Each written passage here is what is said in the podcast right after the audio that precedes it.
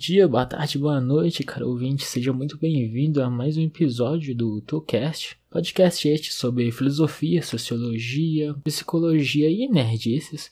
Hoje em mais um episódio do quadro da Loucuras da Madrugada. E bem, no último episódio eu falei um pouco sobre procrastinação e sobre os traços de caracteres, eu olhei um pouco mais a fundo e achei muito interessante isso e achei que vale a pena comentar mais detalhadamente sobre todos eles aqui com vocês. Então eu decidi falar sobre eles e hoje eu vou falar sobre o esquizoide. Bem, antes disso, explicando um pouco melhor o que são esses traços, eles Basicamente são. Sabe aquelas ilhas que tem no Divertidamente? É tipo isso. É uma, um acontecimento da sua vida que acaba moldando o teu comportamento pro resto dela. E esses acontecimentos, eles podem ser muito diversos, muito diversos mesmo. Pode estar interligado com onde a gente cresce, com quem a gente cresce, o que aconteceu. E entender esses traços no, diz muito sobre a gente e como a gente consegue trabalhar. E, bem, diferente de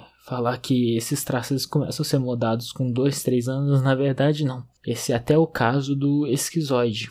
Esse é um traço que ele é adquirido com um bebê ainda no útero. Pouco antes de me aprofundar nisso, vale salientar que esses traços eles não são culpa de uma pessoa nem de você, entendeu? É, todo mundo tem esses traços. Esses traços eles te dão uma, uma, uma vantagem, uma desvantagem, eles te dão um buff um nerf, assim por dizer, em termos gamers.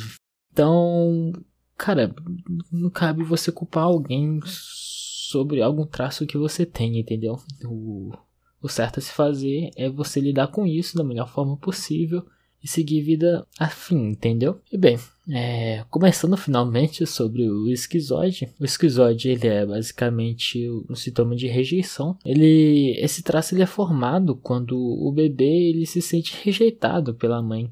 Às vezes não porque a mãe não quer ter a gravidez, não quer dizer que seja por isso necessariamente. Às vezes por a pessoa ser muito nova, ficar muito ansiosa, ou então passa por um momento difícil da vida dela, não sei, um acidente na família, algum problemas, problemas no trabalho, na faculdade, entende? E essa preocupação que é gerada na mãe, ela acaba por fazer que o útero receba menos sangue. E bem, acaba que o útero ele fica frio, fica ruim, fica desajeitado, fica, fica uma bosta, entendeu? Fica uma bosta. Aí criança, o feto que está ali se formando, ela, ela não entende tudo, obviamente, ela acha que é o centro do mundo e o que ela raciocina é que aquilo é culpa dela, que ela existir é basicamente é basicamente um peso, é basicamente um, uma dor, é basicamente um problema que a mãe dela tá tendo. Ela tende a se sentir rejeitada pela mãe porque ela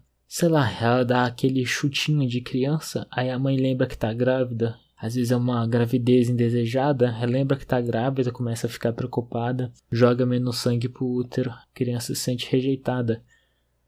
E então ela acaba por ficar ali, quietinha, bem, mas bem encolhida, para fazer o mínimo, para para não fazer o mínimo movimento brusco, porque ela sabe que a existência dela parece que dói na mãe, entende? E bem, é, acaba que essas pessoas geralmente crescem, são as pessoas de corpo mais esticado, geralmente são magras, elas têm pouca energia no corpo, vamos dizer assim, muita energia na mente. Por conta dessa, dessa questão de rejeição, o refúgio delas acabou sendo a própria mente delas. Elas pensam em vez de correr, é aquele caso típico de pessoa que fica parada quando um, um, sei lá, um veículo vem em direção a ela, tipo, ela no meio da rua ou em alguma situação estressante. E ela, ela é muito idealista. É aquela pessoa que talvez não ligue muito bem se você julgar a aparência dela, as roupas que ela veste, mas inventa de criticar uma ideia dela. Nossa, meu amigo, você vai criar um escândalo. Bom, eu posso dizer que o, o nerf dessa pessoa ela simplesmente viver nesse mundo da lua. Tenho certeza que todo mundo conhece uma pessoa assim.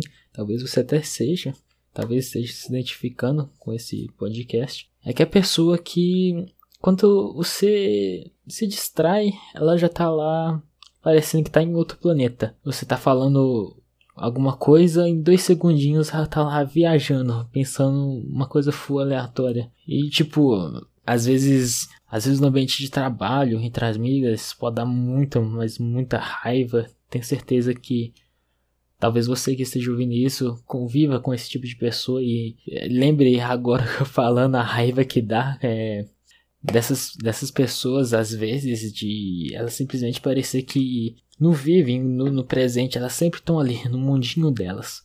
E porque é assim que elas aprenderam a lidar com o primeiro grande problema que veio na vida delas, que é ela existir. Ela, ela, pra ela, ela existir não, não é um presente, entende? Ela prefere ficar ali no mundo dela, onde ela se sente segura, onde ela se sente acolhida, o refúgio dela.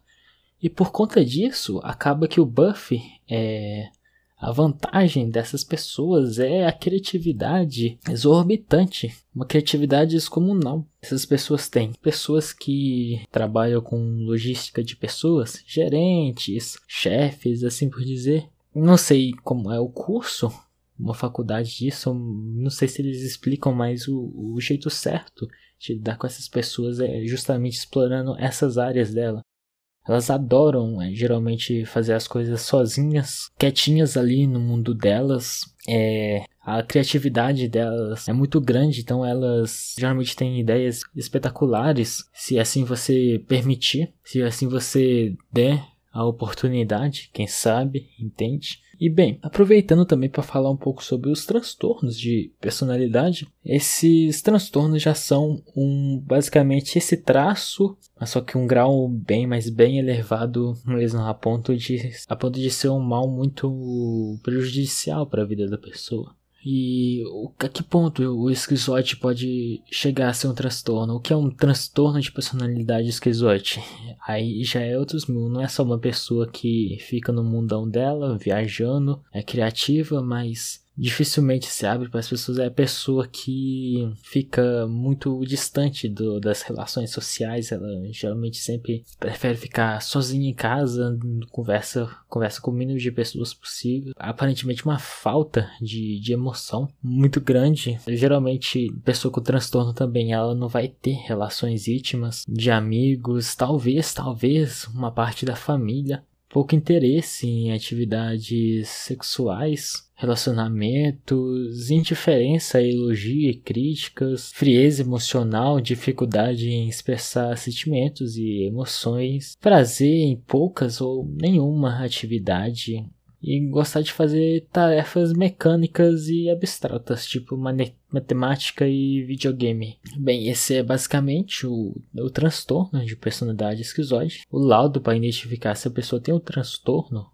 é basicamente se ela se identifica com quatro desses itens Lembrando de novo, distanciamento das relações sociais, falta de emoção, não gosta de ter relações íntimas, atividades sociais sozinhas, pouco interesse em atividades sexuais, indiferença a elogio, sem amigos próximos, frieza emocional, prazer em poucas atividades ou nenhuma e gostar de tarefas mecânicas. Se der quatro dessas dessas características, é bem provável que você esteja com um transtorno de personalidade esquizoide. Aí eu recomendo você procurar um especialista no assunto.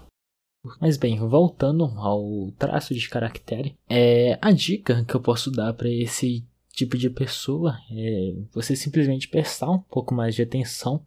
Ter, eu sei que é difícil para vocês, mas às vezes é necessário um pouco, um pouco mais de atenção em algumas atividades que vocês estão fazendo ali agora. Pode ser mais gostoso o mundo de vocês, pensar sobre tal coisa, o universo pode, mas tem certas coisas que, se você não prestar atenção ali na hora, pode ser muito pior. Aí você resolve aquilo que detém um pouco mais de atenção na hora. Depois disso, você pode voltar para o seu mundo tranquilo e também saber é, se abrir para as pessoas certas. As pessoas certas. Porque não disse, mas o esquizoide ele tem um, uma, uma, uma, um problema mesmo de demonstrar emoções. Isso até no traço de caractere mesmo. Ele é um pouco problemático nessa questão de emoção. Não é aquela pessoa carinhosa, pá. Mas não é porque ela não é carinhosa porque ela não te ama. É porque é simplesmente é o jeito dela de amar você. O sentimento dela ele é racionalizado. Por isso que quando elas sentem saudade, elas não sentem uma saudade assim no peito. É como se fosse uma saudade racional, entendeu? Da pessoa. Bem, então, controlar um pouco mais esse lado seu de falta de comunicação e falta de atenção em alguns pontos é muito importante e explorar ao máximo o recurso da criatividade que você tem para conseguir bons resultados em qualquer que seja o seu objetivo, é claro, né? Bom, gente, esse episódio aqui então fica por aqui. Muito obrigado pela sua audiência. Fique ligado para mais episódios, então até mais. Tchau, tchau.